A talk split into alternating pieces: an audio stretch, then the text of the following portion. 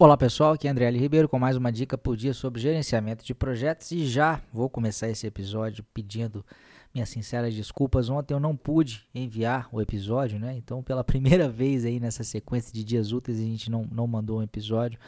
Mas uh, foi por um bom motivo, né? Quer dizer, pelo menos por um motivo é, justificável. Eu tive que fazer uma viagem meio que de, de emergência aqui. E aí acabou que eu não, não consegui enviar. Mas seguimos hoje tudo normal, estamos de volta. E hoje eu quero falar sobre um assunto que também gera muita dúvida dentro dos exames PMP e CAPM, em especial dentro do PMP, que é a discussão referente a a conseguir mais recursos humanos para o projeto. Né? Quando seu projeto, você está uh, uh, executando o projeto e, e, repara que as pessoas que estão trabalhando dentro daquele projeto não estão dando conta de fazer aquilo que foi proposto, há necessidade de mais pessoas virem trabalhar nesse projeto. Né? Existem várias questões com esse cenário, com pequenas variações, e normalmente essa, essas questões perguntam o seguinte: a quem que eu devo recorrer? Né? Com quem que eu devo negociar? Quem que eu devo, com quem que eu devo tratar isso? Se eu precisar de mais pessoas, de mais homens hora ou mulheres hora, né, para ser politicamente correto, se eu precisar de mais força de trabalho, quem é o responsável por me dar né, é, esse aval? Com quem que eu tenho que negociar? E tipicamente aparecem duas figurinhas aí: o gerente funcional e o patrocinador. E muita gente tende a marcar o patrocinador, por quê? Porque uma das responsabilidades do patrocinador é prover os recursos para o projeto.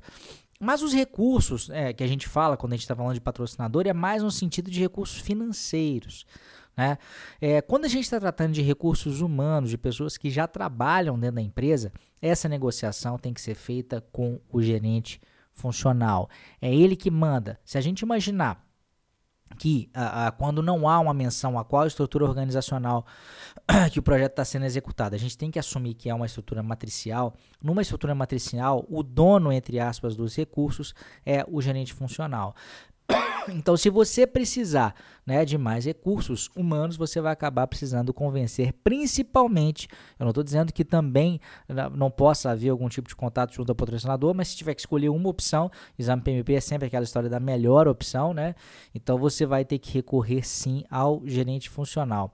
É claro que isso pode requerer também, isso pode gerar um aumento de custos no projeto, né? E você pode eventualmente ter que, ter, ter que tratar com o patrocinador também. Mas entre uma, uma opção e outra, o gerente funcional é mais presente. E por que, que eu acho que a interpretação do exame é essa, né?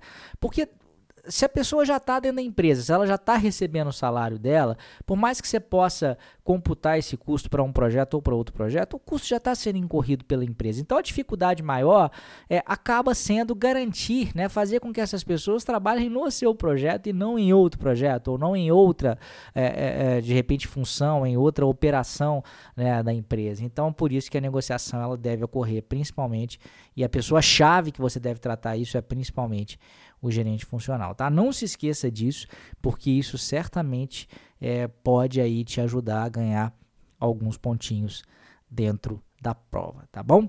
Grande abraço, até amanhã. Espero que agora eu não tenha mais esse probleminha, né, de falhar nenhum dia.